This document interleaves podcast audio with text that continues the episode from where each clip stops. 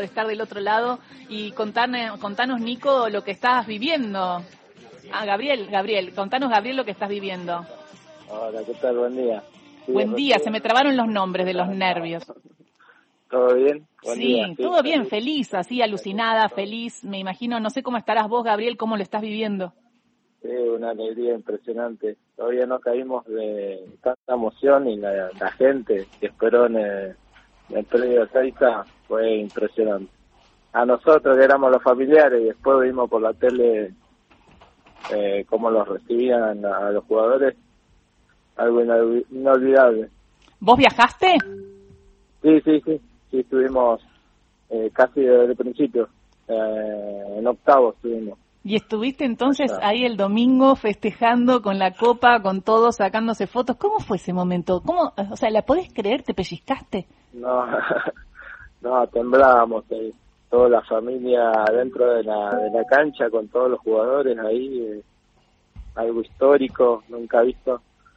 Como fue el trato allá en Qatar, eran todos argentinos los cataríes. Eh, Gabriel, es Nico, Nicolás Otamendi es el único futbolista de la familia o hay más? No, no, es el único. Gaby, ¿vos sos mayor o, menor que, que Nico? Eh, yo soy 10 años mayor que él. Ah, o sea, vos sos el formador, me imagino las patadas que le habrá pegado a tu hermano, ¿no? Le, enseñé a patear. No, y él, y él aprendió a defenderse. Bueno, sí. no, te tenés que hacer, te, pero te tenés que posicionar ahora. ¿Sabés que el, el líder de la defensa de la selección se formó así porque yo le pegaba patada en el patio de casa? Sí, sí. Tengo que sacar pecho ahora. Claro que sí, que, me imagino que viendo a tu hermano jugar una final de una Copa del Mundo, levantando la Copa del Mundo, debe ser algo tremendo, Gabriel, para vos, y se te deben cruzar eso, eh, cantidades de, imágenes impresionantes en la cabeza, ¿no? Sí, sí, es algo, pero todavía no caímos, no caímos de tanta, tanta alegría la gente y estar ahí en el estadio, en Qatar, algo que no sabíamos cómo íbamos, cómo íbamos a caer ahí pero eran más argentinos, nos asustaba el tema de, de los pantalones cortos, los tatuajes, y no, nada que ver. Claro, son todos, todos los mismos argentinos en Qatar.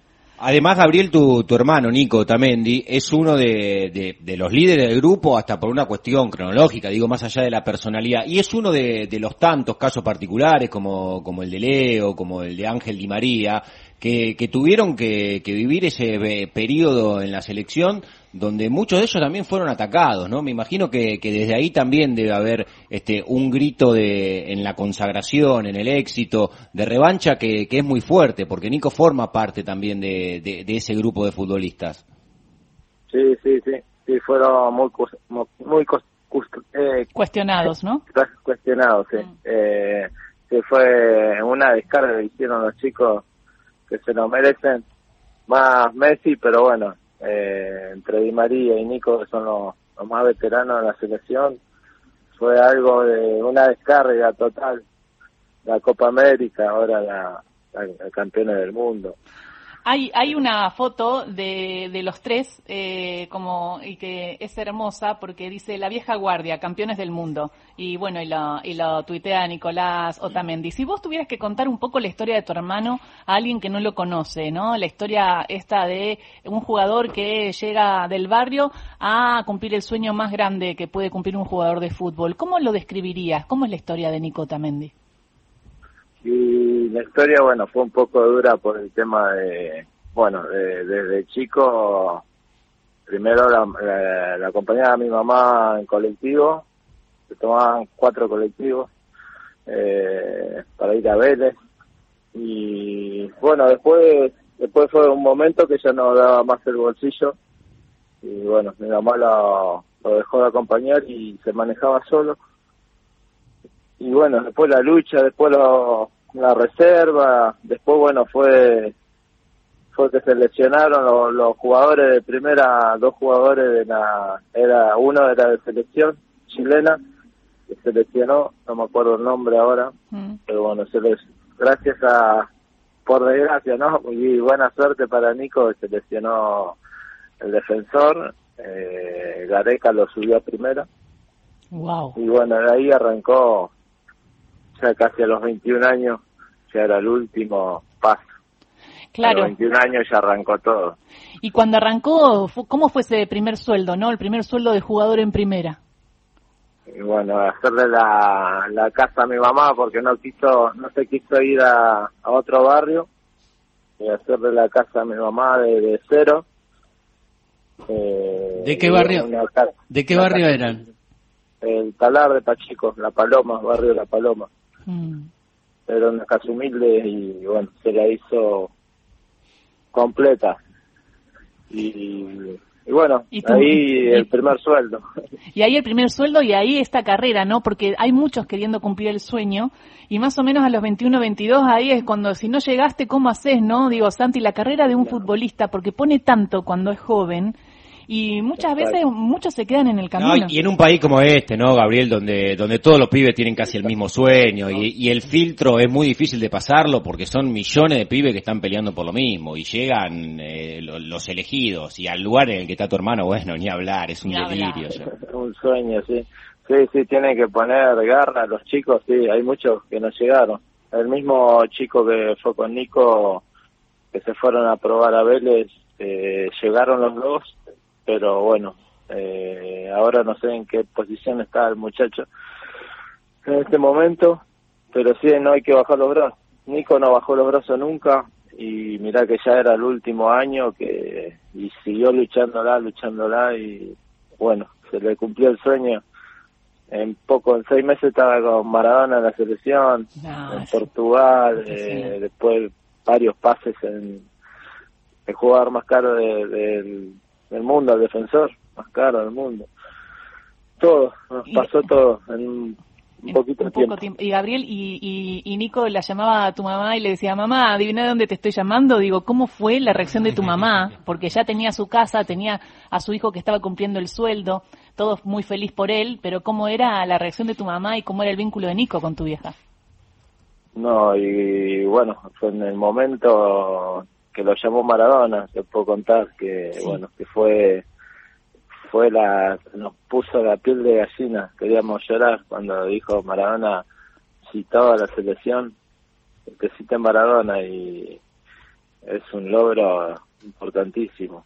Y ahí explotó Nico. Gracias a Maradona, ahí terminó de explotar. Es impresionante, Sí, claro, es Maradona locura. que lo cita. Eh, bueno, y me imagino, me imagino allí, eh, ¿sabés qué? Eh, estaba viendo, porque los virales nos acompañan, ¿no? Sus redes sociales nos Sí. acompañan para conocerlos más, y en un momento me maté de risa porque está Nico tomando cerveza después de festejar en los vestuarios, y en un momento lo mira Julián y le dice a Julián, dale Julián, deja de correr. Y te juro, una carcajada me sacó porque sabía, y tiene un humor, y sabe eh, eh, ir a, ir con los compañeros y le iba tirando chistes a todos los compañeros y se veía uno de los líderes del equipo, ¿entendés? Eran él, el Dibu y el Kun molestando a todos y divirtiéndose y festejando. Sí, sí, el, el armador de la joda de Nico. Ah, ¿viste? Me parecía. Me parecía. El Papu lo hace bailar, Nico, así que sí, todo feliz, un, un ambiente impresionante fue, totalmente impresionante. Gabriel, contabas que bueno, que Nico cumplió su sueño, pero se nota que es un sueño compartido de toda la familia y te pido que nos relates, esto es radio, gráficamente, cómo fue ese momento cuando te encontraste con él después del triunfo de Argentina y ese primer abrazo, ¿qué sentiste? Relatanos como si fuera un cuento. No, era como que lo quería abrazar, romper el abrazo. Cuando entré a la cancha, que fue que nos hizo entrar Nico a la cancha en la final, lo abracé como para, no sé, romperlo todo, abrazarlo, no sabía si besarlo, si todo. ¿Qué le todo dijiste? un- No, gracias hermano, te lo mereces por ser, te lo mereces tanto tiempo de lucha. Eh, sí, se me quería quería llorar. En ese momento, no, no, lo único que quería abrazarlo y decirle gracias hermano por tantas alegrías y te lo mereces el esfuerzo que hiciste.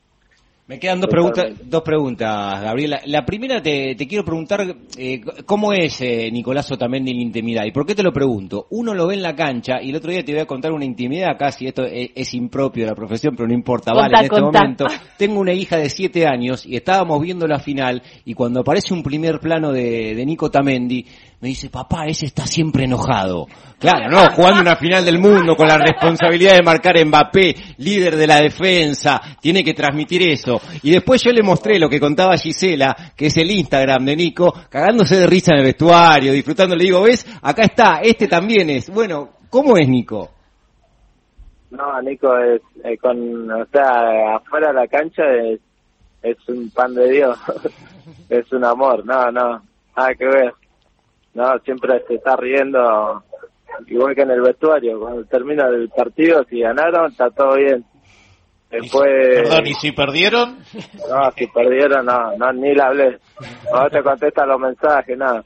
Uh, claro. Y la, Sí, no, no. la otra, la otra que me queda, Gaby, es si lo, lo dijo a lo largo de su carrera, eh, ¿se va a venir a retirar a River, tu hermano? No, no. No, no, yo no, de eso ni idea, Ah. porque no, no. Ah, dice, porque pensaba que él no era un no, no, que no, No. va a hacer declaraciones, Pero acá Gabriel. los de River respiramos. No, que no, no, pero Nico también, y él varias No, él- veces él, dijo, eh, es hincha de River y que uno de los sueños que tiene en su carrera es venir a jugar a River. Ahora, ¿dónde está. Nico, que no recuerdo? hizo. Está en el Benfica de Portugal y está muy Eh, identificado con sí, Vélez también. Sí, sí, no, ni idea lo que va a hacer, porque no, no, no tengo ni idea. Y la última, eh, Gabriel, conocerte un poquito a vos. ¿Y a qué te dedicas y cómo te cambió la vida seguramente tener un hermano futbolista eh, tan conocido? Eh, no, yo trabajo en el, casino y hago reparto y hago repartos de pileta también. Ah, de- en la zona norte de Zona Pileta. norte, sí, sí, sí. Bien, bueno, Sí. man- eh, escucha, nos hiciste emocionar y te pido que le mandes un beso muy grande a tu mamá. Dale, gracias, se lo han dado. Oh, Sí, y hoy- bueno, y hoy, aparte ustedes llegaron antes, y te preguntarte también si sabes algo de, de, de cómo va a ser lo de Nico ahora, que van a salir en un ratito a las 12 a, a la recorrida. ¿Ustedes eh, va- van a ir a algún lugar? ¿Lo ven después? Lo ven después, ¿no? Porque me imagino... Sí, sí, lo vemos después. lo Sí, no, ese es el momento de ellos. No, no, no vamos a estar ahí. Creo que van a- al obelisco, me parece. Sí, sí. Bueno, vamos a estar porque es el momento de ellos y nuestro momento de verlos, de agradecerles, de compartir esa felicidad. Lo veía Messi bajando del avión con la copa eh, y a todos los chicos y qué equipo impresionante que se armó, ese equipo que demuestra cómo Argentina también sabe eh, trabajar lo colectivo eh, y cómo nos queremos. Y esto que vos decías, no me daban ganas de llorar, bueno, cómo lloraron también Scaloni cada vez que tuvo que tirar una lágrima lo hizo y demuestra la fuerza y a la misma vez el amor que se tienen como selección. Así que bueno, mandale un beso grande a tu vieja, a, a, a Nico y, y Gabriel, bueno, felicitaciones también por todo lo, Bueno, lo construido gracias. en familia. Dale, gracias por llamar. Beso grande. Bueno, gracias. Saludos. Gabriel Otamendi pasó por Radio Nacional, lo escuchaste, el hermano de Nico Otamendi, contando esos secretos, contando esa forma de ser de, de Nico, ese Nico que nos dio muchas satisfacciones, que respiramos aliviados cada, cada vez que la sacaba, que defendía nuestra bandera con todo allí en la selección. 954.